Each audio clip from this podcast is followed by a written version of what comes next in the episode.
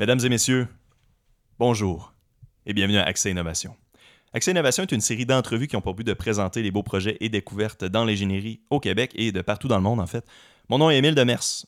Nous allons aujourd'hui vous accompagner dans les mouvements qui chamboulent actuellement l'industrie manufacturière. Je suis accompagné de mon cher ami Samuel Lemieux, encore une fois, bienvenue à nouveau. Bonjour, merci. Euh, Re-bienvenue. Donc, euh, dernier épisode qu'on a fait ensemble, l'épisode 9, c'était vraiment notre premier épisode inaugural, on pourrait dire ensemble, avec le setup vidéo. On réessaye aujourd'hui le setup vidéo. Euh, on essaie d'avoir des tables. On va, essayer dans le futur, je devrais dire, d'avoir des tables un petit peu plus longues qui nous séparent un petit peu plus. Vous avez remarqué qu'on est un petit peu proche, donc en même temps, on va essayer de s'allonger dans notre chaise et de tenir notre micro. Donc, ça se peut que vous entendiez des petits sons de fil un petit peu partout dans le podcast. On va essayer je vais essayer de les enlever le plus possible, mais ça se peut qu'il en reste à la fin. Donc, euh, aujourd'hui, euh, en fait, je vais commencer le podcast, euh, faire un petit peu de housekeeping comme j'aime faire habituellement. Un petit résumé du dernier épisode qu'on a fait, euh, donc le IMAX euh, et le bras canadien, le Canadarm, avec moi et Samuel. Donc, un petit deux sujets en un qu'on a essayé. C'était quand même long comme épisode, donc aujourd'hui, on essaye de faire un seul sujet euh, qu'on va vous décrire bientôt. Encore une fois, donc le setup vidéo, j'en ai déjà parlé. Et aussi, comme d'habitude, écrivez-nous si vous avez des suggestions d'épisodes, donc j'apprécierais grandement. Donc, si vous avez n'importe quel projet auquel vous avez participé qui serait intéressant à parler au podcast, que ce soit un projet axé sur la mécanique, l'électrique, euh, le génie des eaux, n'importe quel génie qui, qui existe ou euh, qui vous intéresse. Des projets étudiants aussi, ça serait super intéressant si jamais il y a des gens à l'université qui veulent nous parler un peu de, de ce qu'ils font. Ouais, les projets étudiants, je, je remarque qu'il y en a quand même, je pense qu'on en a quand même fait beaucoup. Là, je, je me rappelle pas un exemple en particulier, mais il y a des projets de maîtrise. euh, puis des projets étudiants, en fait, le premier épisode sur le biogénius, c'était biogénus ou génius, excusez-moi. C'était par rapport à un projet étudiant. Donc, écrivez-nous si vous avez des suggestions d'épisodes sur nos comptes Facebook d'Accès Innovation ou sur mon courriel personnel emile.demers.1 à commercial hotmail.com. N'hésitez pas. Ensuite de ça, j'introduis aujourd'hui un nouveau segment, le segment des corrections. Je suis très fier de ce segment. Donc, euh, l'objectif, c'est quoi? Dans le domaine du génie, on aime ça s'ostiner. Sam, tu le sais. Tout à fait. On s'est des milliers de fois dans le passé, euh, dans notre vie personnelle ou par rapport à notre bac ou par rapport à whatever. Donc, l'objectif, c'est vraiment de venir chercher ça et de venir apporter, euh, dans le fond, la collaboration des auditeurs. Donc, moindrement que vous avez, vous avez écouté quelque chose qui vous a titillé ou qui vous a euh, passionné particulièrement, vous pouvez m'écrire euh, à la même adresse que j'ai dit il n'y a pas longtemps, emile.lemers.1 à commercial hotmail.com ou sur nos pages, la page Facebook d'Accès Innovation pour nous proposer, dans le fond, des trucs qu'on pourrait ajouter au début du prochain épisode. Donc en ce moment, on est à l'épisode 10. Le dernier épisode, le 9, on a parlé du IMAX et du Canada Arm. Et j'ai notre première correction. J'introduirai pas le segment pour rien. Donc il vient de Cédric, euh, notre cher ami. Cédric nous mentionne, euh, bon, ben lui, je vais mentionner avant une petite euh, une anecdote. Il a fait un bac, ben, je pense que c'est un certificat en cinéma, donc il étudiant en cinéma à l'université. Il y a un certain background là-dedans. Donc, quand on a parlé du IMAX, lui, ça l'a, ça l'a intéressé particulièrement. Et il m'ajoute une, une petite précision par rapport au format 4.3. Je sais pas si tu t'en souviens, le format 4.3, on en avait Oui. parlé, puis on savait pas trop. Tu sais, tu m'as posé la question, puis je savais pas trop quoi répondre. Le format 4.3, c'est quoi que ça faisait dans la vie? Euh, Tu sais, ça venait de où? Si c'était vraiment ça avant le standard. Et après les IMAX, ça a juste disparu à jamais, là, parce qu'on sait c'est quoi le format 4.3. là. C'est le format des vues vidéo YouTube, là, pour ceux qui nous écoutent. Euh, donc, en réalité, ce qu'il nous a dit, c'est que ça a été le standard dans les cinémas pendant un certain moment, mais il y a toujours eu plusieurs formats au final dans les cinémas. Et avec le temps, ça s'est un petit peu effacé. Euh, mais c'est surtout devenu un standard euh, pendant les TV cathodiques. Télévision cathodique, donc euh, un petit peu avant les, dans les, les séries télévision, un petit peu les- avant les années 2000. Ouais, maintenant que tu le dis, quand on y pense, on dirait que les TV ont changé de forme un peu là, depuis notre tendre enfance. Ouais, tu sais, on s'imagine de grosses boîtes carrées, là. Ouais. Avec un petit peu de. C'est un petit peu bombé en avant, là. Mhm. Ouais, ouais. Mais c'est- à, à y repenser, c'est ça, effectivement, quand tu passes à une Mm. TV cathodique versus un écran plat, là, plus standard, ben là, tu, tu- effectivement, l'aspect ratio a changé. C'est ça. Donc, euh, on est cave. C'est ça la, la... non, vrai. la morale du segment correction. Et puis, une autre chose, un autre détail intéressant qui essaie de me parler par rapport à la granularité. On a parlé de la granularité du film. C'est toi qui as amené ce terme-là, si tu t'en Mhm. rappelles bien. Oui. Euh, donc, moi, je parlais du film grain en anglais, puis je savais pas c'était quoi le mot en, en français. Donc, c'est vraiment quand on a un film qui a été filmé avec une pellicule, il y a des petits grains. Euh, et Ced me dit qu'il y a deux types de pellicules, donc à émulsion lente et à émulsion rapide. Et l'émulsion, ce serait le processus chimique dans la pellicule et que la différence entre les deux émulsions fait vraiment euh, changer la granularité et le contraste de l'image. Contraste, je pense, c'est la quantité de couleurs, euh, l'intensité des couleurs là, euh, dans le résultat. OK. Une autre petite correction. Et puis finalement, on a parlé un petit peu des projecteurs laser et il dit que c'est une upgrade sur la pellicule 70 mm côté image parce que les noirs, dans le fond, pour les, là je parle pour les projecteurs laser, là, les nouveaux projecteurs digital, parce que les noirs sont très très noirs. C'est comme les télé OLED. C'est un noir qui est vraiment plus. Euh, il appelle ça le, le true black, je pense en anglais. Là. Donc, euh, les noirs, c'est, ça a toujours été difficile à en faire en image parce que tu projettes une lumière. Là. Fait que du noir, c'est bizarre à faire ça projeter. Ouais, effectivement. Euh, mais il y a juste. Fait que c'est vraiment cool, ça, euh, les projecteurs laser, mais il n'y a juste pas beaucoup de, de IMAX qui l'ont. Il y a genre une poignée, il m'a dit. Donc, je sais pas combien, c'est peut-être une dizaine dans le monde là, qui ont ça, mais lentement, on devrait en avoir plus. OK. Bon, ben, merci, euh, merci Cédric pour cette Merci. correction. Ouais, merci Ced pour la correction et n'hésitez surtout pas. Donc là, c'est un peu décousu là, comme, euh, comme, comme manière de le faire. J'ai juste pris les screenshots de notre conversation Messenger que Ced m'a envoyé. Mais en allant de l'avant, euh, si vous avez des commentaires, donc écrivez-nous et moi, je vais, ce que je vais faire carrément, je vais lire votre message si vous en avez. Donc là, je dis ça. Peut-être que le prochain épisode, il n'y aura aucun, aucune correction parce qu'on est trop parfait puis on fait pas d'erreur. Fait que c'est un peu le challenge que je suis en train de vous faire, là, si vous n'avez Ouais. pas remarqué. Puis même si jamais quelqu'un écoute puis euh, considère que lui est super calé dans un domaine, ben on- ça va nous faire plaisir de vous inviter puis on va pouvoir en discuter ensemble. Exactement. J'ai très hâte d'inviter une troisième chaise. Comme on mentionne, il y a une place euh, pour les auditeurs, euh, ben, eux qui écoutent la vidéo sur YouTube. Vous voyez qu'au bout de la table, il y a une place. Il y a une lampe en ce moment, on peut tasser la lampe et il y a une chaise pour un nouvel invité. Bref. Bref, OK. Donc, le sujet principal d'aujourd'hui, la quatrième révolution industrielle. Il y en a quatre? Oui, il y en a quatre. Oui, oui, il y en a quatre. Puis aujourd'hui, pour vrai, cette semaine, c'est un sujet qui est super intéressant puis super actuel. C'est une innovation parce que ça fait ça fait vraiment pas longtemps qu'on en parle ou qu'on commence à émettre un peu sur ce sujet-là. Puis pour les gens qui nous écoutent aussi, c'est- vraiment un domaine d'avenir. C'est quelque chose que je pense que dans, dans le futur, on va en entendre encore plus parler. Puis même les, les métiers vont se transformer pour aller vers là, dans tout ce qui est manufacturier. Euh, surtout chez nous, au Québec, mais en général en Amérique aussi. Toi, en plus, Sam, euh, ben, c'est une des raisons pour qu'on fait ça. Toi, tu as travaillé dans ce domaine-là. Tu as, travaillé dans un domaine qui est relié à la quatrième révolution industrielle, que le, un des termes qu'on nomme, c'est l'industrie 4.0, là, pour ceux peut-être qui, qui connaissent ça sous ce nom-là. Fait que toi, tu es hyper calé là-dedans. Oui, oui, j'ai eu la chance là, de travailler dans une entreprise qui mettait beaucoup l'accent sur tout ça euh, pendant quelques années. Que, je considère que j'ai eu une belle expérience quand même là, dans ce domaine-là. Puis c'est pour ça que ça me fait plaisir de venir en parler aujourd'hui. Excellent. Fait que je suis très content. Puis peut-être que dans l'avenir, on va avoir d'autres sujets comme ça qu'on a un petit, on peut amener notre expérience euh, sur la table. Un peu comme quand on fait dans le format standard, qu'on a des invités, des experts. Ben là, tu es un expert là-dedans. Fait que c'est Oh, excellent. Merci. De rien. Ben, je veux dire, je pense que tu es un expert. On va le découvrir aujourd'hui. Si après une heure, euh, je juge que tu pas un expert, euh, je vais te le dire. Puis.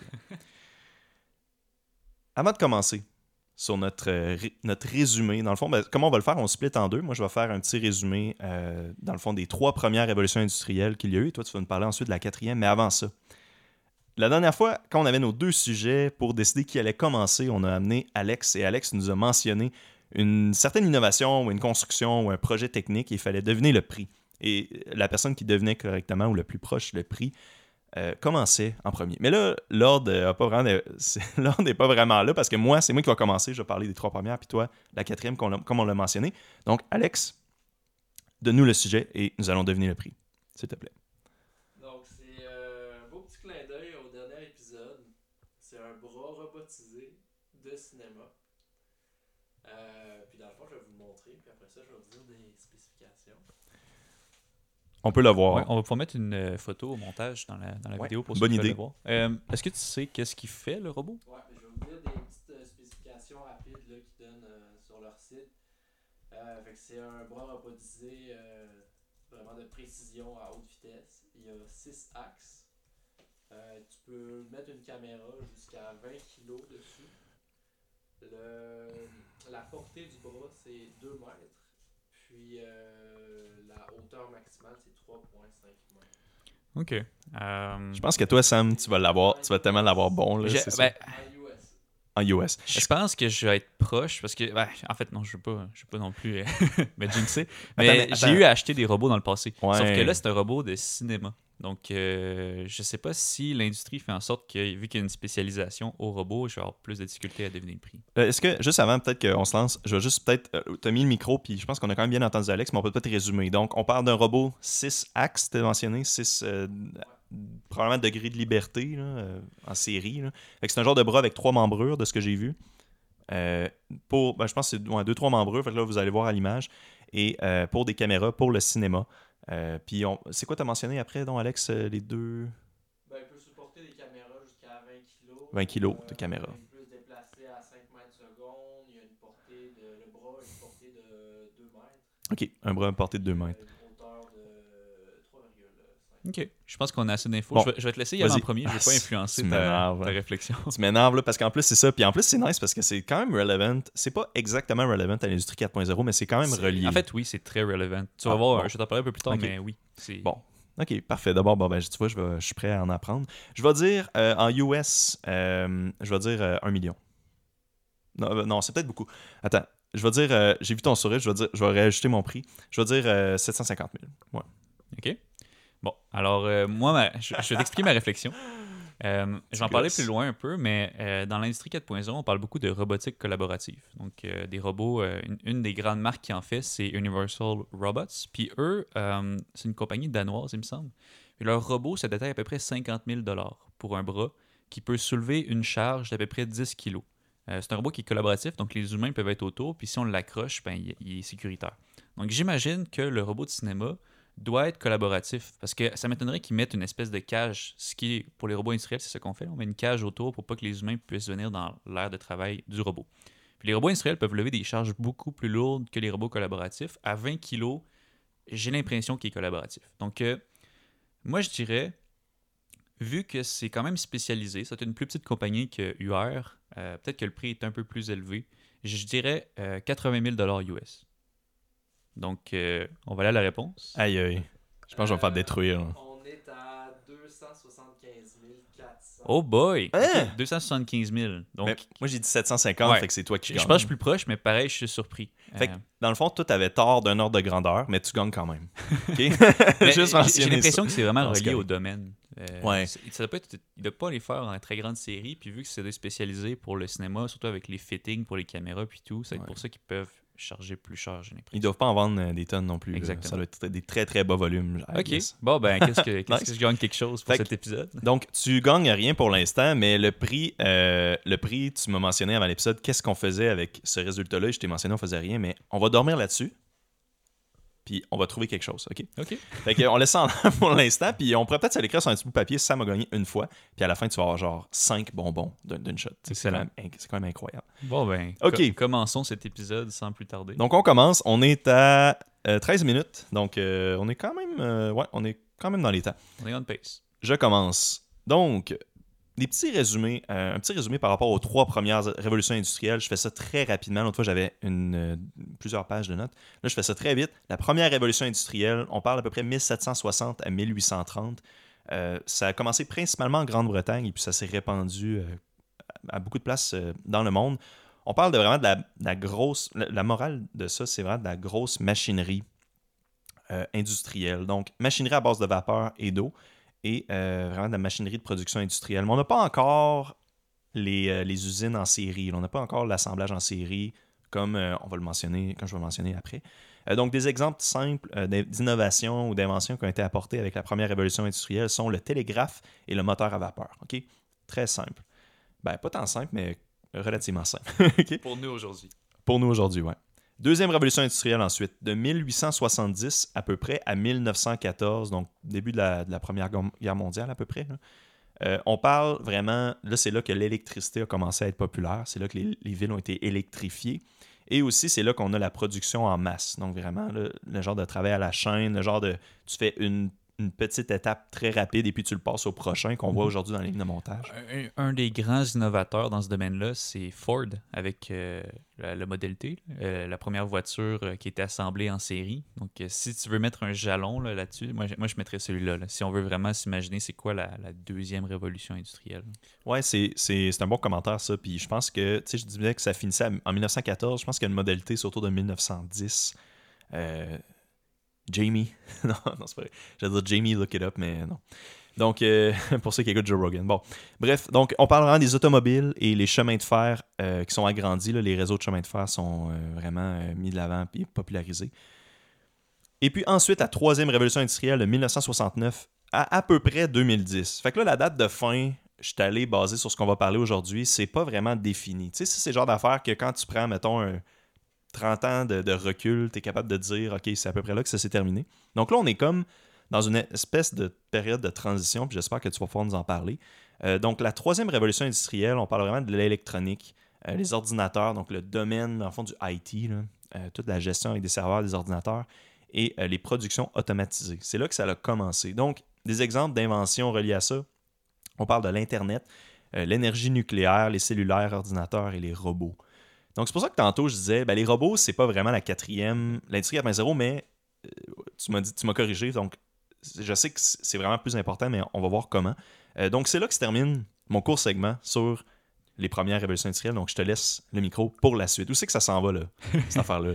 Ben, je trouve que c'est intéressant ce que tu dis parce que, euh, au final, que- comment qu'on définit quand est-ce que ça commence puis quand est-ce que ça finit, c'est les, c'est pas mal les historiens en regardant dans le passé. T'es, quand t'es, j'imagine que la révolution tranquille, ils sont pas arrivés jour 1, ah, nous entrons dans la révolution on tranquille. commence. Ouais, on commence, puis ça va finir telle date. Ou, euh, C'est ça. Euh, fait que c'est pour ça qu'on va parler de l'industrie 4.0. Puis moi, je la trouve super intéressante, euh, cette in- innovation-là, entre guillemets, parce que on est dedans. On est en train décrire l'histoire. Donc, euh, c'est quelque chose qui est super, euh, super passionnant. Donc, euh, je vais vous parler un peu c'est quoi l'industrie 4.0. Aussi, euh, je vais vous parler de l'histoire. Tu sais, de... C'est court l'histoire, Ouais. mais de où est-ce que ça commence? J'ai- c'est ça que je suis curieux d'entendre. J'ai lu des affaires sur qui a inventé le terme Industrie 4.0. Est-ce que tu est-ce que avais vu ça ou euh, J'ai pas une personne, mais j'ai Ah, une, une institution. On, Bon. on en reparlera. Parfait. Euh, après ça, je vais parler pourquoi c'est important comme innovation. Je vais vous dire aussi c'est quoi la, la place de la robotique. Sens que ça va t'intéresser parce que c'est quand même une pierre angulaire, là, si on veut, de l'industrie 4.0. Je vais aussi vous parler des pièges. Parce que selon moi, il existe des pièges dans l'industrie 4.0. Qu'est-ce que tu veux dire des pièges, genre des trucs qu'on des, pré- des misconceptions, des trucs qu'on pense qui sont oui, pas vrais oui, ou... puis aussi, je pense que comme tous les nouveaux concepts, il y a un peu de, de buzz autour de tout ça. Puis un peu comme euh, la, crypto-monnaie, euh, la blockchain et tout ça. les NFTs. Oui, ça fait quelques fois qu'on enseigne les NFTs au podcast. Euh, J'ai l'impression que c'est facile de tomber dans le piège de dire je fais de l'industrie 4.0 alors que tu regardes ça puis tu n'obtiens pas ce que l'industrie 4.0 te promet. Et là, qu'est-ce qu'elle te promet? Je vais y revenir, mais je pense qu'il y a des pièges dans la façon qu'on implante l'industrie 4.0. Puis finalement, je vais finir par l'avenir. Ça va être quoi qui s'en vient pour tout ça? Et de l'industrie 5.0. Oh, ouais, c'est ça. Ça, c'est ma dernière question que je gardais pour la fin. Qu'est-ce qui viendra après? Donc, on va le voir. Je veux pas qu'on le man- je veux Ouais. pas qu'on en parle tout de suite parce que là, on, on s'emballe en faisant ça. de, je suis en train de vous euh, clickbait un peu. là. Mais c'est drôle parce que, ouais, c'est ça, tu nous, tu nous teases, Montana. Euh, les, les, euh, ce qui est intéressant, des, une des sources que j'ai trouvées euh, qui datait de 2016, euh, le gars, il savait pas qu'est-ce que serait, dans le fond, l'auteur de ce blog-là, savait pas qu'est-ce que serait la quatrième révolution industrielle à ce moment-là, en 2016. Ça montre à quel point c'est récent. Exact. Et lui, euh, ce qui est intéressant, ce qu'il mentionnait, c'est que ça serait peut-être, il mettait ça comme un exemple avec des points d'interrogation. Il, dirait, il disait, ah, euh, ce serait peut-être relié aux implants et euh, aux cyborgs et euh, le mélange de la technologie et, et du biologique, là, vraiment plus concrètement, comme on voit euh, dans le- les, les trucs qui sont cyberpunk ou les films comme Blade Runner euh, ou les, bon, les films vraiment de science-fiction poussés comme ça. là. Ouais. Mais c'est pas ça. Il y a- Non, on, on est tellement assez loin. loin, on est assez loin de ça.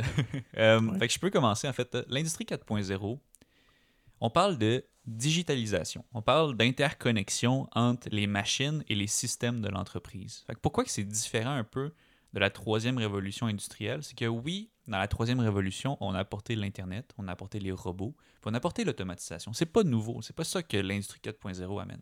Ce que l'industrie 4.0 amène plutôt, c'est d'être capable d'interconnecter ces systèmes-là, utiliser l'Internet, utiliser les systèmes d'automatisation, puis avoir un tout. Atteindre ce qu'on pourrait appeler un smart factory, avoir une usine intelligente où que tous les systèmes sont interreliés et communiquent ensemble. Donc, au lieu d'avoir un robot tout seul, un robot de soudure par exemple qui soude des pièces à la chaîne, on parle plus d'avoir une usine où est-ce que euh, le processus de soudage est partagé en différentes machines. Euh, il peut y avoir du mouvement dans, dans la, dans l'usine où c'est des robots qui la font. Une autre machine récupère la pièce, fait l'étape, euh, la prochaine étape. Et tout ça, là, il y a quelque chose qui est super important, c'est la donnée. La donnée prend une place centrale dans l'industrie 4.0.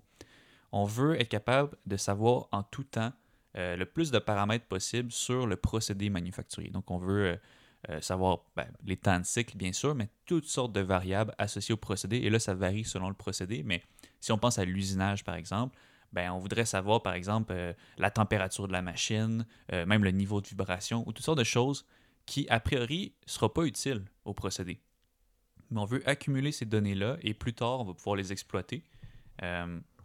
Comment et pourquoi, je vais revenir. Mais juste pour introduire l'industrie 4.0, on parle d'interconnexion des machines, on parle de digitaliser, puis aussi on parle de tout ce qui est communication entre les systèmes afin d'atteindre quoi? Ben, Un gain en productivité. C'est ça qui drive l'industrie 4.0. il y a un but derrière tout ça. Là. On ne le fait pas pour le fun. C'est vraiment pour On le fait pas pour le fun, effectivement. On veut vraiment créer un écosystème qui euh, enable, si je peux me permettre l'anglicisme, d'optimiser le processus. Donc, euh, pourquoi? Ben Ça, c'est une réponse un peu à, la globalisation qui s'est passée au tournant des années 2000. On exportait beaucoup de notre production euh, dans divers pays où est-ce que le taux euh, de main-d'œuvre était beaucoup plus bas que chez nous. Euh, donc, ça faisait en sorte d'avoir des biens de consommation qui sont vraiment moins chers. Donc, des pays, euh, des pays où que les salaires sont probablement moins élevés et que des pays en développement. Exactement. il, y a, il y a 20 ans, c'était un genre la Chine. Aujourd'hui, la Chine est un peu différente. Parce qu'avec la globalisation, ce qui arrive, c'est que toutes les entreprises ont accès, en principe, aux mêmes ressources. Donc, ils peuvent acheter les mêmes machines que toi, que toi, tu as ici aux États-Unis, par exemple, ou au Canada.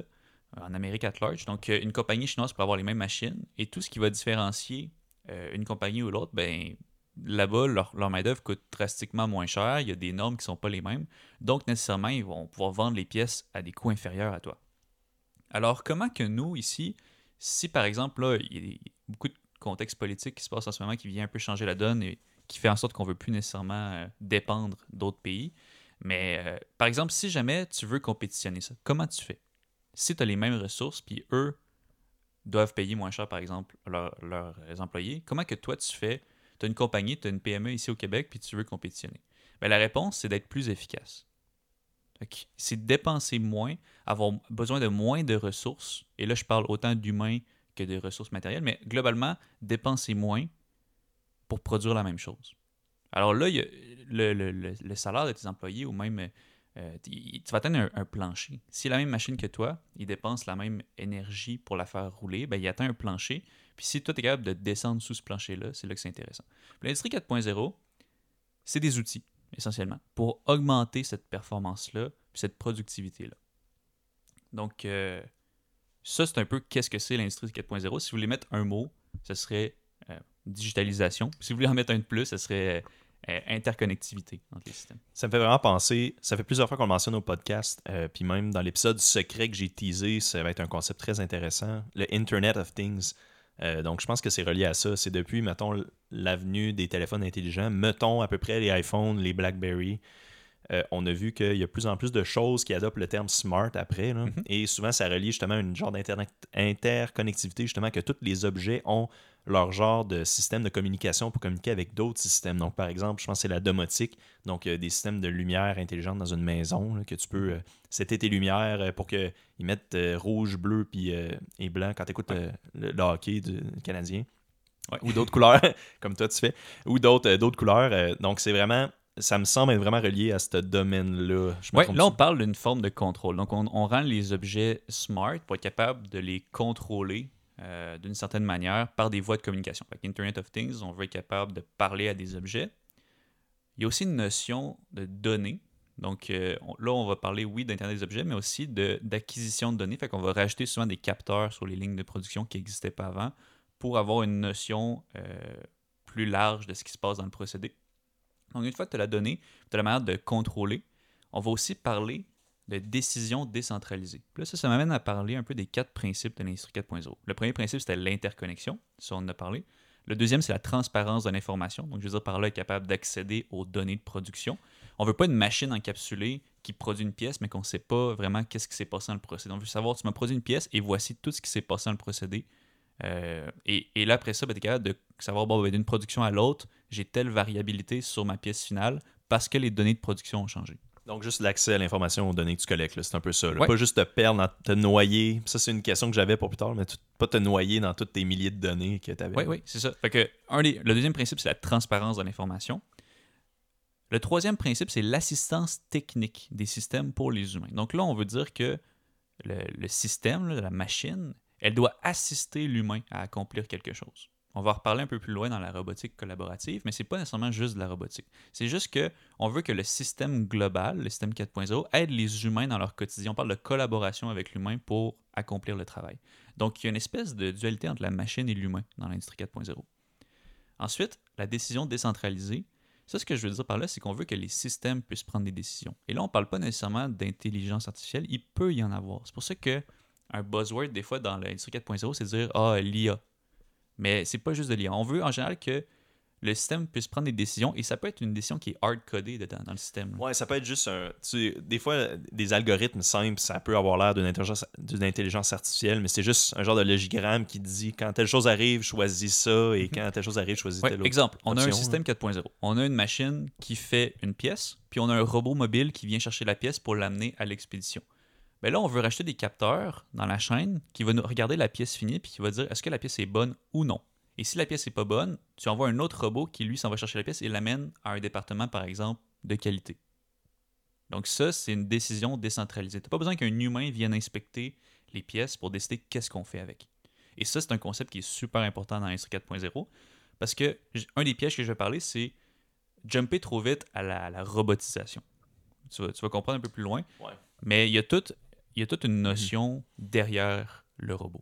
Mais là, il y a une des questions que je vais te demander, c'est avec toutes ces données-là, puis j'imagine que dans une, une, une entreprise manufacturière moyenne, il y a tellement de pièces qui sortent de là, il y a tellement de, il y a tellement de procédés, il y a tellement de machines différentes. Y a-tu un, un risque, justement, euh, qu'on se perde dans toutes ces données-là et qu'on aille accumuler des terras et des terras d'informations qu'on sait juste pas quoi faire avec puis qu'on veut pas se débarrasser parce qu'on dit oh, on va peut-être les utiliser plus tard pour faire une genre d'étude de cas. Euh, Qu'est-ce qu'on fait avec ces données-là? Des fois, on les filtre dessus. Comment je, ça je fonctionne? pense qu'il y a deux façons de voir les choses. Euh, il y a une première qui pourrait dire que oui, ça coûte cher d'avoir de la donnée. Euh, donc, à ce moment-là, on voudrait peut-être cibler qu'est-ce qu'on ac- qu'on acquisitionne comme données. Mais moi, je pourrais aussi te répondre que tu le sais pas nécessairement, qu'est-ce que tu auras de besoin comme données. Avoir accès à tout, ça va toujours être mieux que de manquer ce que tu as de besoin. Dans un sens que si dans 5 ans, j'ai un nouveau besoin, un nouveau projet, puis j'aurais aimé ça avoir de la donnée sur 5 ans de telle chose que le nouveau projet est supposé euh, régler ou améliorer, ben si je l'avais pas, si dans le temps je me disais ah, ça va coûter trop cher à acquisitionner, je vais pas stocker cette donnée-là, ben je suis mal pris. Est-ce que tu as une idée? Est-ce que tu as un ordre de grandeur de la quantité de gigs ou de terras qu'on accumule dans une compagnie comme ça pendant, mettons, 5-10 ans? Tu sais, ça ressemble à quoi? C'est quoi les ordres de grandeur de ça? Dépend vraiment qu'est-ce que tu vas acquisitionner puis jusqu'où tu veux le faire. Euh, un ordre de grandeur, moi je- pour le moment, mettons une entreprise manufacturière, je pourrais dire que ça, ça se compte peut-être en terra sur quelques années. C'est pas nécess- nécessairement à l'infini. là. Ok, fait que tu peux juste acheter un autre disque dur d'un Tera, ça coûte pas, euh, ça coûte 50 pièces là. tu sais, c'est Ouais, pas mais encore là, ça dépend si qu'est-ce que tu vas acquisitionner, mais c'est c'est juste ce que je veux dire, c'est que c'est pas non plus, tu n'acquisitionnes pas euh, de la vidéo, des choses vraiment complexes. En général, quand on parle d'acquisition, ben, on va vouloir savoir euh, avoir un capteur qui va regarder, euh, je sais pas les temps de cycle ou des choses comme ça, puis ça va juste être dans une base de données, ben, tu sais, tel euh, numéro de produit, euh, tel lot de production, ben, notre temps de cycle moyen c'était ça, puis là, ça va évoluer d'une année à l'autre. Puis là, tu es capable après ça de mesurer l'impact de tes projets sur ça. C'est des données quand même assez simples. Après ça, moi, je vois plus un enjeu sur comment tu les, traites. Parce que, comme tu le dis, on va avoir une quantité phénoménale de données. Et je viens de vous dire que peut-être qu'elle ne vous coûtera pas si cher à entreposer, ou elle va- ça ne sera pas non plus euh, euh, à l'infini. Mais après ça, comment tu gères toute cette donnée-là Ouais. quand tu veux l'analyser, ça, c'est un autre challenge. Il faut avoir les bons outils pour l'entreposer et être capable d'y accéder. Parce que, il y a des emplois complets, il y a des bacs, qui se donnent en dedans, tu sais, les actuaires. Je pense que c'est une, une des choses qu'ils font, c'est la, la gestion des données financières et Mhm. tout. Il y a du monde qui étudie en statistique pour ça. Tu sais, toi puis moi, on étudie en génie mécanique, puis il y a beaucoup d'ingénieurs mécaniques, je pense, qui, qui traitent euh, justement dans... ou euh, génie industriel, là, qui traitent Ouais. de données, justement, puis qui travaillent là-dedans. là. À, que- à quel point est-ce que, mettons, toi, personnellement, dans ton expérience, tu avais travaillé avec des statistiques puis de la gestion des données, peut-être pas tant que ça, dans le fond? Ben, tu as raison, ça appelle à des champs de compétences vraiment particuliers. Euh, moi, par la bande, j'ai appris à utiliser des outils euh, de gestion de base de données. Mais tu as raison que ça devient un champ de compétences que tu as besoin dans ton entreprise du moment que tu veux faire de l'industrie 4.0. Puis ça, c'est un, ça tombe un peu dans mes pièges euh, que je, vais- je vais te Ah. parler. OK. Les pièges. Fait que si on parle un peu plus de l'histoire euh, de l'industrie 4.0, euh, moi, comme date, là, j'ai- encore là, c'est flou parce que on parle, on parle pas d'une invention, on parle d'un principe, d'un concept. Donc, moi, ce que j'ai, c'est qu'en 2011, il y avait un projet de stratégie high-tech pour le gouvernement allemand. Parce que ça a été amené. Il y a beaucoup d'innovations de, de manufacturing qui viennent de l'Allemagne. C'est un pays qui est vraiment à l'avant-plan sur tout ça. Euh, il y avait aussi les Japonais. Il n'y a, pas si longtemps, c'était eux qui dominaient complètement le paysage. En ce moment, les Allemands sont vraiment très forts. Tout ce qui est euh, domaine manufacturier. De- les, ouais, les Japonais, ben là, on connaît les, les Kaizen, les, les 6S, Ouais, ouais, euh, le tout Toyota ça, ça Way tout ça, ouais. Les comment? Le Toyota Way, C'est quoi ça? c'est un, ben, c'est un peu euh, une étude de ce qui a été fait chez Toyota pour optimiser la production. Ah Ça donne des principes un peu... euh, Genre la manière Toyota, dans le fond. ouais, euh, le- le moins de, de gaspillage possible et, et tout ça. les- ouais, c'est ça. Fait que les Japonais ont un grand apport. Fait que ce que tu dis, c'est que tout ça, c'est- c'était... C'est probablement de ça, à ça que tu faisais. Sûrement que c'est relié à ça, là, les grandes innovations et l'apport du Japon. ouais. Ouais, ouais, En c'est exactement, c'est ça. Euh, Puis là, ben, plus récemment, l'Allemagne, effectivement. Euh, là, moi, j'avais 2011, c'est ça, une initiative. On, on voulait trouver des stratégies pour euh, augmenter un peu l'efficience en général. C'était un projet, une étude high-tech pour le gouvernement allemand. Puis on parlait alors qu'une des solutions, ce serait d'informatiser les moyens de production.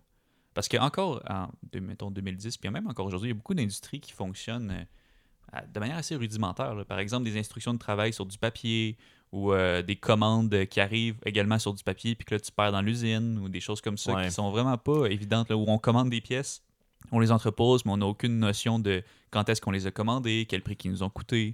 Euh, donc il y a beaucoup d'entreprises effectivement qui n'avaient pas vraiment informatisé leur production. Et qu'on se fie probablement, excuse-moi de t'interrompre, et qu'on se fie probablement à des gens d'expérience dans la compagnie qui font un genre de travail manuel de commande ou de. Ça, c'est si on s'en soucie. Si, si, ouais. si, mettons, effectivement, c'est important pour ça serait paradoxal, mais si c'est important pour nous puis on n'a pas le moyen d'avoir l'information, effectivement, là, c'est dans les mains de quelques personnes. Mais encore, je pourrais pousser plus loin et dire qu'il y a certaines compagnies, pour eux, ils s'en soucient même pas. tu sais. Pour eux, euh, c'est pas important. Mais on va se rendre compte que c'est important au final parce que c'est de là que tu tires ton efficience à produire en ayant tous les paramètres qui sont intervenus dans ta, chaîne de valeur. Euh, donc, ensuite, euh, le terme Industrie 4.0 il est apparu à peu près la même année, là, 2011-2012, dans un grand événement qui s'appelle le Hanover Mess ou la Hanover Fair. C'est une grande foire industrielle qui se passe à Hanovre, euh, en Allemagne. Donc, euh, c'est à peu près là qu'on a, parlé, euh, qu'on a commencé à parler d'Industrie 4.0. Puis après ça, il y a différents chercheurs qui en ont parlé. Euh, je sais qu'il y a un article en 2015-2016 qui a été écrit euh, par Klaus Schwab, qui était à ce moment-là un chairman sur le Forum économique mondial. Je pense que c'est ça que j'avais vu. Je pense que c'est lui, je pense que c'est probablement ce nom-là que j'avais vu, Ouais. comme que l'article disait. C'était pas l'inventeur, mais qui avait coin le terme, un, des, un des premiers, mais c'est ça. Fait que euh, ça, c'est la brève histoire d'Industrie 4.0, mais on voit que, tu on parle de 2015-2016 ou 2011. maintenant. Ouais, ça fait quand même un certain moment. Ben oui, mais c'est- moi je trouve que c'est très récent. Là. Regarde tes, tes révolutions que tu nous as parlé tantôt, puis ça se passe Ouais. sur des dizaines d'années. Ah, c'est vrai, ouais, c'est vrai. Donc là, on parle d'une conception qu'on a actuellement d'Industrie 4.0, mais à quel point ça va être celle que les historiens vont parler, on le sait pas. C'est ça qui est intéressant. Ouais. Ouais, mettons dans 100 ans, ou euh, tu sais, justement dans 100 ans, aujourd'hui, mettons, le- quand je parlais de la- les premières révolutions, donc on, on parlait à peu près euh, de 1760 à 1830, donc ça fait, ça fait quasiment 200 ans. là. Mhm. Ouais. Euh, donc dans 200 ans, ça va être quoi, tu sais? Oui, exactement. Donc, euh, après ça, bon, pourquoi c'est important? Je n'ai parlé un peu, là, mais la, quatrième, la troisième révolution industrielle, là, ça a apporté l'informatique puis la robotisation, puis l'Internet. Fait que là, tu comprends que si toi, tu es une entreprise, tu n'as pas Internet, tu sais pas vraiment de système informatique, puis tu n'as pas de robot. Ben, les gens qui vont introduire ça en premier, là, ils vont avoir une productivité vraiment boostée par rapport à toi. On a remarqué vraiment un avantage euh, concurrentiel à adopter ces systèmes-là. Avec le temps, il y a un- une moyenne qui se fait, puis la plupart des entreprises commencent à s'équiper de ces systèmes-là. Puis au final, ben, tu n'en tires plus nécessairement un avantage concurrentiel et ça revient se niveler. Alors pourquoi c'est important l'industrie 4.0 C'est que les entreprises ont aujourd'hui la chance d'adopter un nouveau, un nouveau concept qui va venir booster leur productivité, comme l'ont fait euh, l'Internet et l'informatisation pour euh, toutes les entreprises avant. Donc c'est important parce que c'est le moment, en fait, d'embarquer pour être capable d'avoir cet avantage concurrentiel-là jusqu'à ce que ça devienne la norme dans l'industrie. Ouais, parce que là, dans le fond, c'est ça que tu mentionnes. Il y a beaucoup plus, de plus en plus de compagnies qui adoptent ce modèle-là. Donc, les, les compagnies qui ne l'adoptent pas et qui pourraient, mettons, reste en arrière. ils restent en arrière. Donc, on parle les gros. Là, on parle bien. Les, les domaines que ça implique, on parle beaucoup, j'imagine, des grosses entreprises manufacturières qui produisent beaucoup de pièces, probablement. euh, vraiment de la production. Est-ce que ça s'applique aussi à l'assemblage? Ben, probablement. Ça s'applique à à peu près tout ce qui intervient dans le domaine manufacturier. Puis on pense même que ça peut s'appliquer à certaines autres industries. Euh, mais c'est pas juste les, les grosses entreprises. Euh, moi, mon expérience s'est faite dans une PME au Québec. là. Il, y a vraiment. En fait, je pense que c'est même plus facile dans une petite entreprise que dans une grosse où que c'est très dur de changer les façons de faire. Ouais, je, je, serais- je comprends ce que tu veux dire. Moi, d'où que je venais avec ça, et c'est comme pas tant la bonne manière de penser, mais je me disais, ah, ben, quand tu as une petite entreprise, ça vaut peut-être pas la peine de switcher, mais c'est pas nécessairement Au vrai. C'est pas comme un gros Intel là, qui ont des gros campus, euh, des, des kilomètres de large. ça. Effectivement, ça va être plus compliqué à établir des nouveaux procédés. Oui, parce qu'un autre avantage, en fait, d'adopter l'industrie 4.0, c'est que tu peux donner de naissance à des projets que tu pensais même pas qu'elle allait pouvoir être possible. En ayant accès à la donnée, tu viens identifier des, des occasions d'affaires. Ça s'inscrit dans une stratégie d'entreprise où que, en ayant cette donnée-là, tu es capable de monitorer des choses que les autres dirigeants d'entreprise n'ont pas accès dans leurs entreprises. Puis tu, tu, te rends compte que tu marchais sur de l'argent depuis des dizaines d'années. Des processus que pour toi étaient corrects, tu te rends compte qu'ils sont vraiment pas efficients grâce à toute ta donnée que tu as accumulée. Puis après ça, ben, en ayant construit une infrastructure 4.0, ça devient beaucoup moins compliqué pour toi de venir implanter un robot qui va être vraiment efficace. Alors que si tu n'as jamais utilisé de technologie de, production plus avancée, puis tu vois, tu vas dans une, dans une foire, puis les autres, ah, moi j'ai ça, moi j'ai ça, ah, ben moi, je vais en acheter un pour mon entreprise. Mais si tu pas d'infrastructure 4.0, tu n'atteindras pas l'efficacité promise par ces systèmes-là. Il sert à rien. là. C'est comme si Il servira pas à rien, dans- mais dans- il, dans le vide, il là. va être au mieux à peu près, plus effi- à peu près aussi efficace qu'un humain. Alors que dans un dans l'industrie 4.0, on parlait d'interconnecter des systèmes. Le robot n'est pas tout seul, il parle aux autres machines, il travaille euh, avec les autres machines, puis ça donne beaucoup plus place à des projets d'automatisation qui sont performants, qui permettent de rouler euh, les lumières fermées ou euh, euh, de doubler ta production, tripler ta production. Les- Ça dépend des, les chiffres vont dépendre de l'industrie et de la machine ou de, en général, ce que tu vas, tu vas regarder, mais la ligne directrice, c'est que euh, tu vas avoir un gain en productivité. Puis ça, c'est pas inventé, c'est tangible. Si tu, tu vas lire un peu là-dessus, il y a beaucoup d'entreprises qui ont vraiment euh, vu une, une augmentation drastique de leur, euh, de leur efficacité. J'ai aimé, euh, quand tu as, mentionné, euh, c'est comme s'il marchait sur de l'argent. Ouais. Est-ce que tu aurais, j'essaie de penser dans le fond, un exemple de, de- de situation où cela pourrait arriver? Donc, la, seule, la, meilleure, la meilleure chose à laquelle j'ai pensé, ça serait, mettons, un transfert de pièces. Fait que de dire, OK, ben là, si les pièces passent de telle place à telle place, peut-être qu'on pourrait réorganiser nos machines. Ça, c'est du. En fait, c'est du 6S standard. Là, Ouais, pour que le transfert se fasse peut-être. plus, plus facilement. Mais C'est- ouais, un, bon exemple. Je peux t'en apporter un qui est moins évident, là, qui là va juste appeler à la notion de données. là. Par exemple, moi, je suis une, une usine qui utilise des outils dans mes machines. Depuis des années, j'utilise les mêmes outils, je fais la même pièce, ça va bien. La pièce, elle sort, est bonne, je l'envoie à mon client. Ça me coûte un certain prix, je me prends une marge, je la vends plus cher à mon client. Mais si en accumulant la donnée, là, tu te rends compte que hey, cet outil-là, là, il y a une défaillance à chaque X nombre de pièces. Puis tu te rends compte que, ah, il y a un outil sur le marché, là, je pourrais l'essayer.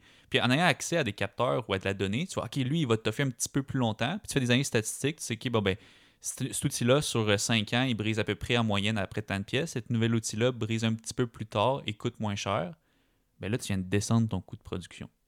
Puis en, en venant descendre ton coût de production, tu, tu peux vendre, si tu veux, la pièce au même prix au client. Tu viens d'augmenter ta marge. C'est là qu'on parle d'efficacité au niveau de l'entreprise parce que la donnée te permet de voir toutes les inefficiences dans ta production. Parce que la production en général, tu veux que ce soit le plus stable possible. Les gens ont peur que la machine arrête ou qu'elle fasse des pas bonnes pièces. Avec la donnée, tu es capable de trouver des opportunités dans ce processus. Tu peux le voir venir probablement et le corriger c'est ça, avant, que ça, avant que ça devienne un problème, puis même en profiter. Puis... Ouais, ouais, vraiment faire une rétroaction sur aussi ce que tu as fait dans le passé, puis être capable d'identifier des, des sources euh, de projets. Euh, Est-ce que concrètement, il y a des innovations reliées à ça, l'industrie 4.0, ou c'est vraiment juste le, c'est le terme, c'est la manière de penser qui est l'innovation dans ce domaine-là? On, peut dire que c'est beaucoup une manière de penser, puis même un paradigme de production. Euh, mais il y a aussi des innovations. C'est sûr que l'Internet des objets, ça n'a pas nécessairement été apporté par l'industrie 4.0, mais ça a été beaucoup mis de l'avant. Maintenant, quand on regarde des, euh, des machines industrielles, avant, souvent, la machine était faite pour évoluer en silo. Euh, maintenant, les manufacturiers qui proposent pas des machines qui ont des capacités 4.0, c'est-à-dire recevoir de l'information en communiquer, ben, ils tombent dans le bas de la liste. Fait que les, les gens qui vendent des machines, ils, ils mettent ça de plus en plus là, maintenant, des, des capacités 4.0. Donc, euh, achète ma machine parce que la mienne est déjà faite pour parler à un réseau Internet. C'est un feature, c'est rendu un feature. rendu un de vente, feature, ouais. Alors que, mettons, moi, ce que j'ai fait dans le passé, là, quand je commençais à travailler en industrie 4.0, ben, les machines, des fois, tu travailles avec des machines qui sont nouvelles. À l'avant-plan de la te- la technologie, tu as déjà des modules de communication qui sont faits pour ça, pour faire de l'industrie 4.0, et c'est souvent des machines allemandes d'ailleurs. Mais quand tu arrives dans une usine, tu n'as pas juste euh, les, la nouvelle chose qui sort de, la production de, l'usine de machines. Tu as aussi des vieilles machines qui coexistent, des vieilles, choses. Puis ben, on parlait qu'on veut interconnecter. C'est pas juste d'inco- interconnecter ce, que tu peux, c'est tout interconnecté. Donc là, ça prend des ingénieurs en automatisation qui viennent rétrofiter les vieilles machines, leur ajouter des modules de communication, de créer un réseau à travers tout ça. Puis peu importe la marque de ta machine ou l'année qu'elle a été faite, tu veux que tout parle ensemble. Ça, c'est un défi. Ouais, ça, ça, ouais, ça, ça doit être compliqué, effectivement, parce que là, tu as de la, de la vieille technologie, tu dois mettre plein de capteurs euh, qui sont peut-être pas supposés aller là ou qui n'ont pas été pensés. Pas- C'est pas, c'est pas pensé au début qu'il y aurait un capteur qui serait supposé aller là pour essayer de communiquer avec d'autres machines. Ouais, ouais, ou même euh, littéralement modifier la façon, la façon qu'une machine fonctionne avec son code interne pour qu'elle faire faire des choses qu'elle n'a pas été faite pour faire. Ok. Là, je, excuse, c'est comme une grosse tangente. Je suis comme interrompu, je pense, dans, dans ta lancée. euh. Ben non, c'est correct. C'est c'est une discussion après tout. Bon. Euh, là, j'étais dans le pourquoi que c'est important. Je pense qu'on on le voit. là. Euh, travailler plus en système qu'en silo. Euh, accumuler de la donnée, on en a parlé. Les données peuvent ensuite donner lieu à des projets d'intelligence artificielle si on le souhaite. Euh, après ça, bon ben, l'importance du domaine manufacturier, on peut, on peut extrapoler et dire ben c'est super important pour une nation en général. Là, on le voit beaucoup qu'on essaie de plus fabriquer à l'interne pour être moins dépendant. Ben, L'industrie 4.0, là, c'est la première fois qu'on vient voir les gens qui ont des entreprises et on leur dit Hey, je te propose une manière d'être compétitif. Ça fait des années que, outre-mer, tu pars des contrats parce que ça s'en va à l'étranger. Ben là, je te, je te donne des outils. Là. sont là les outils, tu peux les saisir, puis tu es capable de redevenir plus performant qu'eux. La dernière fois qu'on a vu ça, c'était probablement avec la venue de l'Internet et des ordinateurs. Tu sais, justement, la troisième révolution industrielle, on a dit qu'il commence à peu près les années fin 60. Euh, donc, les entreprises avant, mettons une entreprise manufacturière roulait avec un tour manuel, ben là, après, c'est de dire on passe à une CNC. Ouais, c'est une innovation de rupture. Le job était là, mais ça fait longtemps. là. Dans les dernières années, le, le manufacturier, ben, ça tenait à un fil, si on peut le dire, parce que ce qui restait ici, c'était des affaires plus complexes ou même plus secrets, alors que là, on- tu sais, on- il y avait une raison politique de ne pas l'exporter, mais tous les biens de consommation, c'est rare que tu en vois que c'est écrit Made in Canada dessus. là. Ouais, vraiment. Euh, alors que là, ben, avec l'industrie 4.0, on propose une manière de faire qui te permet de proposer tes biens au même prix que si tu l'exportais en Chine ou en Inde ou peu importe. OK. Donc, euh, ça, je parlais un peu de pourquoi en faire. Après ça, la place de la robotique, j'ai dit que j'allais, j'allais en, glisser un mot. Euh, moi, j'ai un gros problème avec le fait d'acheter un robot puis de dire qu'on fait de l'industrie 4.0. C'est pas ça. C'est pas, tu peux pas juste acheter un robot puis dire Ah, mon entreprise est technologique, je- on est dans la quatrième révolution industrielle. Non. Le robot, c'est la cerise sur le Sunday. Euh, le robot, en fait, l'industrie 4.0, un des principes, c'est de simplifier tes opérations suffisamment pour qu'ensuite un robot soit capable de le faire. Si tu regardes un humain faire une tâche, puis tu te dis, OK, je vais acheter un robot qui fait la tâche que l'humain fait, tu vas automa- automatiser un processus qui est probablement inefficient. En industrie 4.0, on veut optimiser. On veut rendre meilleur, on veut augmenter l'efficience. Donc, une des premières tâches, c'est optimiser le processus, euh, créer des cellules avec l'interconnexion, la donnée, tout ça. Puis au final, le robot, ben, ça va juste être, euh, ça va être évident que c'est un robot qui devrait faire cette tâche-là plutôt qu'un humain. OK, parce que c'est une tâche tellement simple Oui, oui. que ça serait con que ce soit, que ce soit un humain. Mettons, on parle d'une une cellule manufacturière où il y a des robots qui transportent des pièces ou même des machines qui sortent des pièces sur des convoyeurs et tout ça. Puis à la fin, je sais pas, là, une pièce, elle arrive sur un convoyeur puis il y a un bac à côté. Ben, c'est évident que tu vas mettre un robot qui fait juste prendre la pièce du convoyeur puis la mettre dans un bac. tu sais. Mais alors qu'avant, quand il n'y avait pas de convoyeur, les machines étaient disposées différemment, il n'y avait pas de thinking de comment créer un tout. Puis que la machine est dans un coin, puis que là, il fallait que marcher, traverser la, la shop, puis tout. Puis il fallait même la nettoyer parce qu'elle était sale. C'est- une autre chose. On, parle. C'est pour ça que je dis que le, robot, il arrive en dernier. C'est pas la première chose que tu achètes. Mais là, ça, amène, amène peut-être un concern qu'on voit beaucoup, qu'on entend beaucoup parler. Puis ça fait longtemps, je pense. Depuis que je pense, moi, je, suis au monde, que c'est un, un truc qu'on discute. Est-ce qu'il y a un risque je veux dire, est-ce que c'est vrai de dire que l'industrie 4.0 va mener à des pertes d'emplois majeures? Je te pose la question, puis après, plus tard, je vais avoir, des, points par rapport à ça. Pourquoi je suis comme pas d'accord, mais je suis curieux de savoir, toi, qu'est-ce que tu en penses par rapport à ça? Je pense pas qu'il. Ben, ça dépend aussi de l'entreprise au final. Ça dépend un peu de sa politique euh, interne. Mais euh, je pense pas que on va nécessairement perdre des jobs. Les jobs vont se transformer. C'est un peu comme dire la fille qui avait son métier à tisser dans le temps, qui faisait des uniformes, puis qui a amené la première machine automatisée pour, euh, pour tisser. Elle, elle, a perdu sa job. On s'entend. Ben là, ça se peut que le robot arrive puis prenne la place d'un employé. Après ça, est-ce que l'employé ne pourra pas rien faire d'autre dans l'usine pour être obligé de quitter? Je pense pas, en fait. Ça vient plutôt de transformer les emplois. oui, tu n'auras plus besoin de quelqu'un qui vient nettoyer tes pièces, par exemple. Mais tu vas avoir besoin de quelqu'un qui vient programmer ton robot, qui vient euh, être un architecte de la solution, qui est un peu euh, qui fait de la maintenance sur le robot. Ça vient rajouter des métiers plus spécialisés, si je peux dire. Qui demande plus de. Peut-être de. Je, je veux pas dire ça de manière méchante, mais peut-être qui demande un petit peu plus de brain power. Tu sais, justement, juste déplacer une pièce, mais à un moment donné, t'es comme Mais, pourquoi je fais ça Ouais, je, jours, je pense pas que c'est méchant non plus, parce qu'au final, c'est des c'est pas des jobs qui sont nécessairement euh, plaisantes. Là, je- ça dépend aussi de quelle sorte de job qu'on parle. Puis c'est parce qu'on le voit, dans la pénurie de main-d'œuvre, c'est ces emplois-là qu'on a de la misère à combler. Ouais, ouais, c'est ça. Fait que c'est là qu'on va venir. euh, qu'on peut venir améliorer ce- cette Euh, ouais, pénurie-là. tant qu'à moi, tu automatises quelque chose que personne ne veut faire.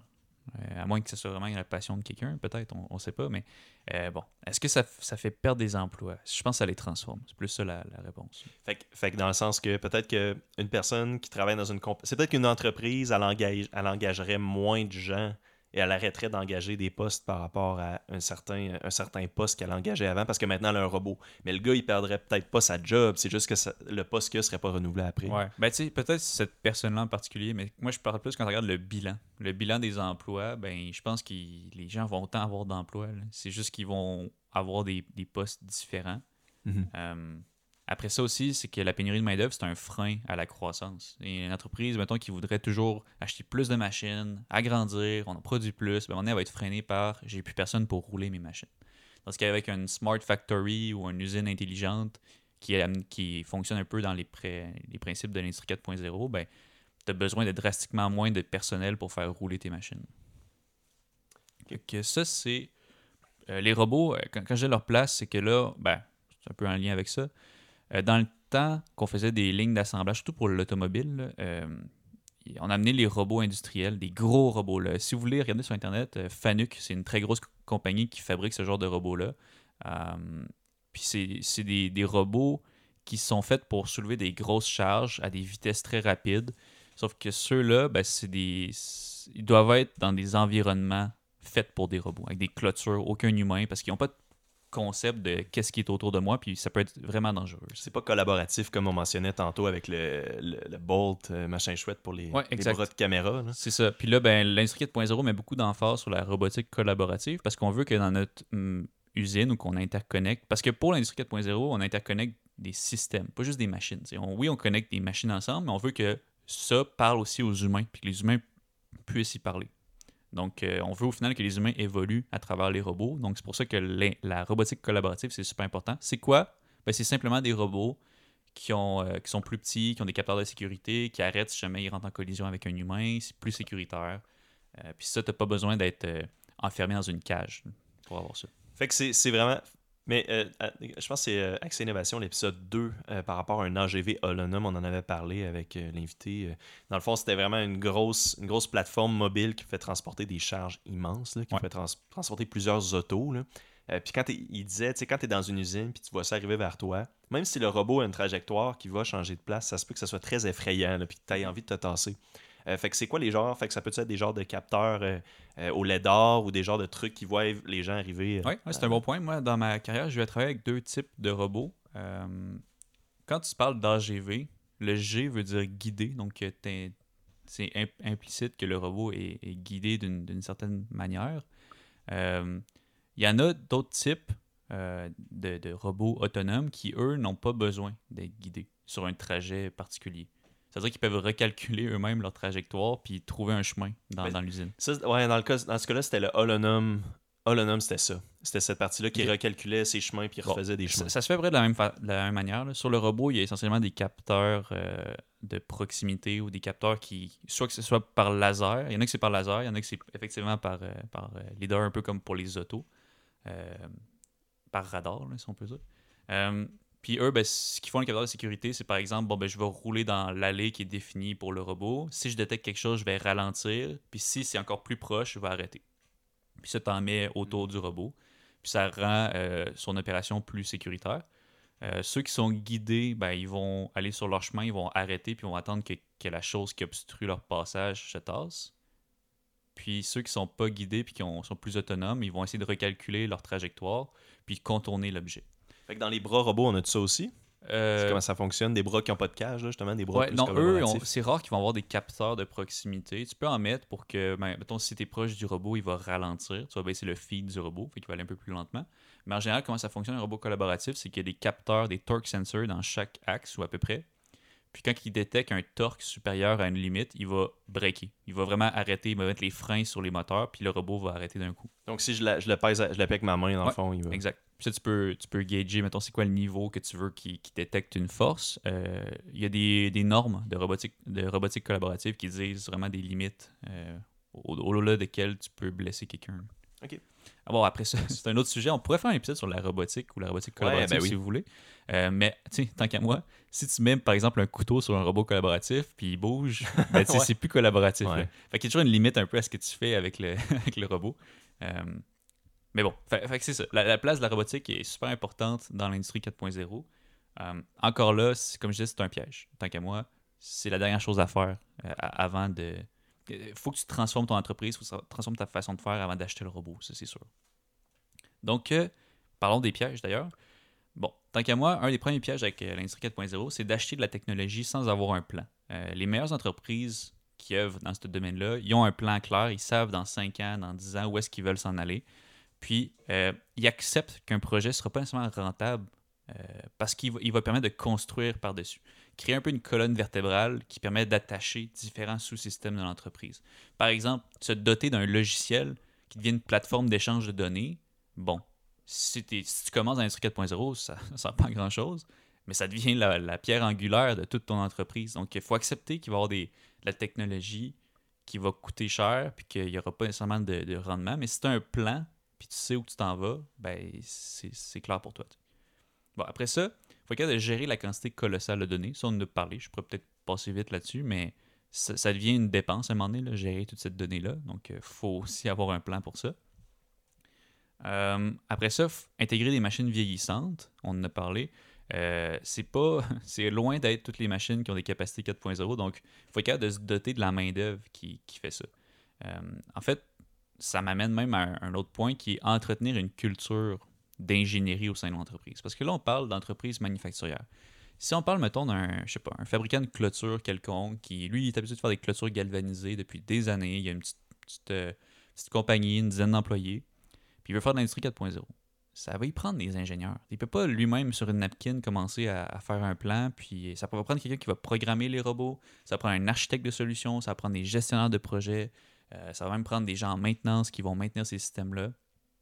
Donc, il faut être capable d'accepter que l'entreprise ne- n'est plus une entreprise manufacturière au sens classique, mais devient un peu une entreprise technologique. C'est plus juste un gang-pain. C'est plus juste nous, on roule puis on fait toujours comme on a fait avant. Il faut accepter qu'il va y avoir des changements, puis il faut accepter qu'il va y avoir de l'ingénierie, puis de la découverte, puis de Ouais, l'investissement là-dedans. Euh, puis encore là, ça transforme les emplois. Donc, il faut accepter que tu vas avoir besoin d'ingénieurs, tu vas avoir besoin de gens plus spécialisés. Euh, alors que dans le temps, tu te dis pourquoi j'aurais pourquoi j'aurais ça. tu sais, Je veux dire, je pars ma machine, puis j'ai besoin d'un machiniste, puis c'est pas mal tout. Là.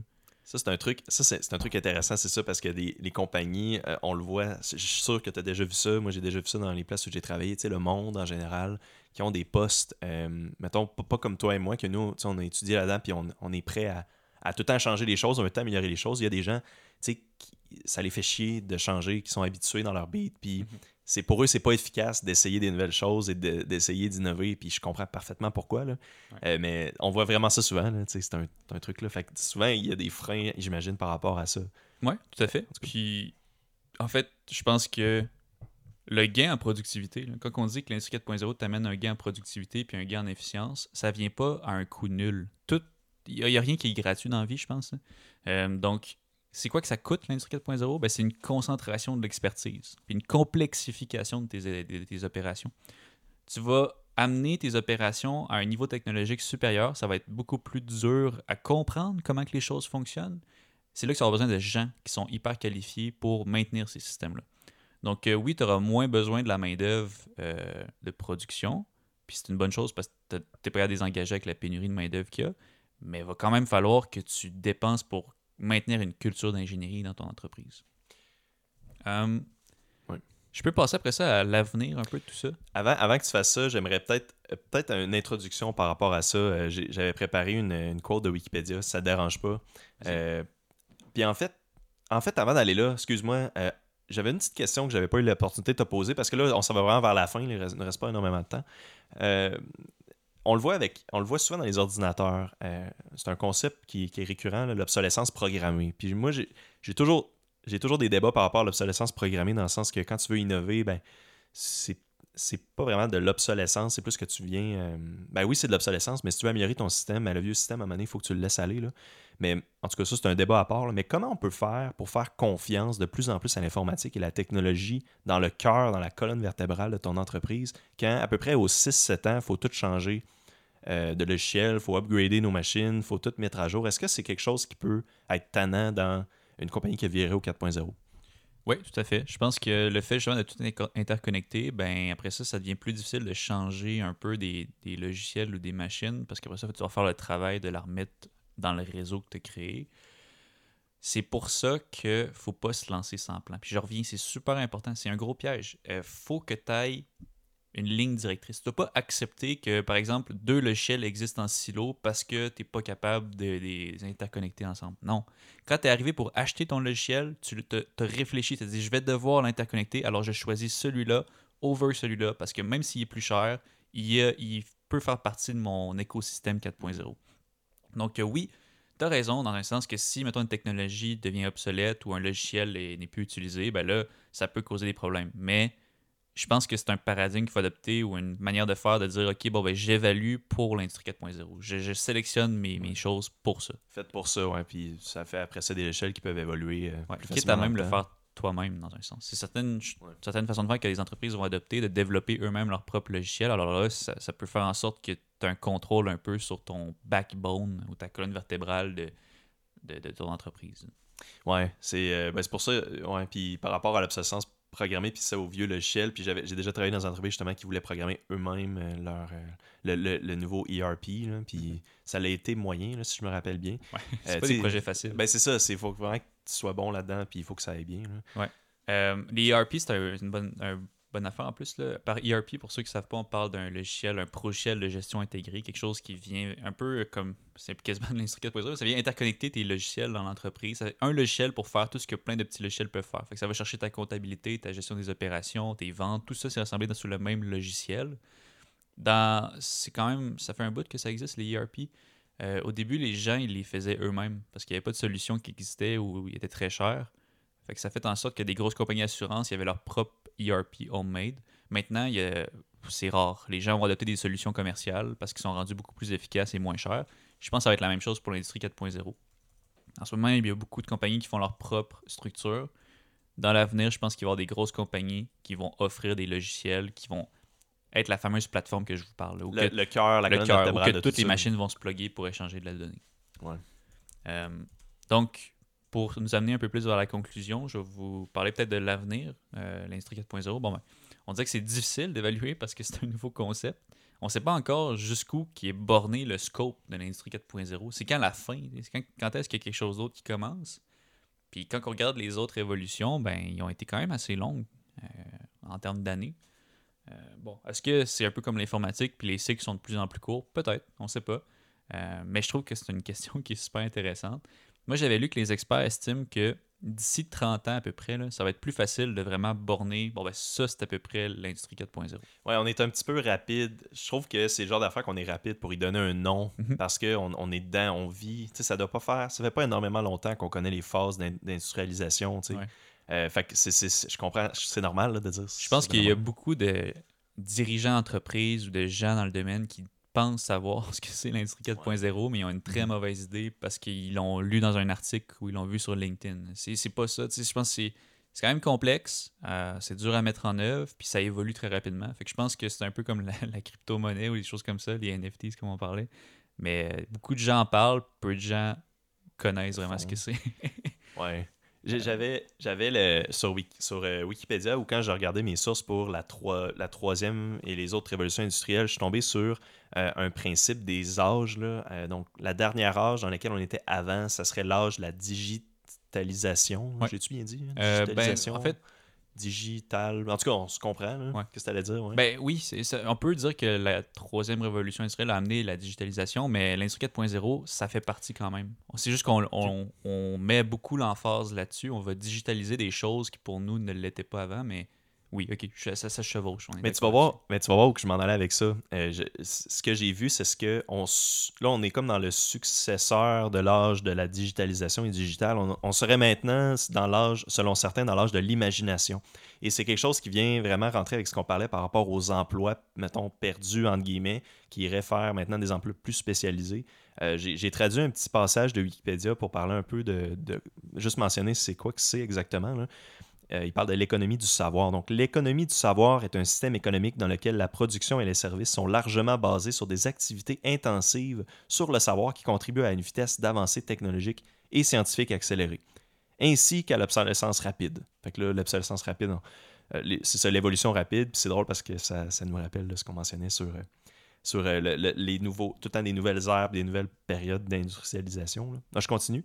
L'industrie 4.0 aide la transition dans l'économie du savoir en augmentant la dépendance sur les capacités intellectuelles plutôt que sur les capacités physiques ou ressources naturelles. Fait que je trouve qu'il y a un beau lien entre ça et l'âge de l'imagination, justement, de dire ça nous amène vers une période où, je sais pas ça va être quoi là après, là, la nouvelle révolution industrielle, mais vers une période où on peut se permettre de plus être créatif, on peut se permettre de prendre plus de temps pour inventer des choses. On a plus de gens qui collaborent à cette imagination collective-là. Euh, fait que je, voulais, je tenais à le mentionner. Oui, c'était un bon, euh, c'est intéressant comme passage. Euh, bon, qu'est-ce que c'est la prochaine? Ben, il y a déjà des gens qui ont commencé à parler d'industrie 5.0. Tant qu'à moi, c'est très tôt parce qu'on Ouais, ben oui. comprend encore difficilement jusqu'où que l'industrie 4.0 va nous amener, mais quand tu t'intéresses un peu à ce que ces gens-là disent, tu te rends compte que c'est pas nécessairement, ça sera pas une cinquième révolution. C'est juste qu'eux, ils veulent apporter une correction à ce qui est- ce qu'on perçoit comme étant l'industrie 4.0. Ils disent que en fait, l'industrie 4.0 met complètement l'emphase sur euh, la productivité et l'efficacité, mais pour eux, c'est au détriment de l'humain. Donc, leur grosse critique, c'est que l'aspect humain est complètement négligé dans l'industrie 4.0, alors que sur papier, on parle de collaboration humain-machine. Dans l'exécution, on voit beaucoup plus de robotisation, puis euh, d'avoir des, des, des euh, factory, euh, lights out factory, des, des, des usines qui fonctionnent dans le noir. Tout seul, là là. qui tu sais, fonctionne ok. tout seul. L'humain est dans le bureau, puis il, il gère les robots, mettons. Bon. Euh, la grosse critique en ce moment de certains experts, c'est qu'on omet complètement l'aspect humain, l'aspect social de la chose.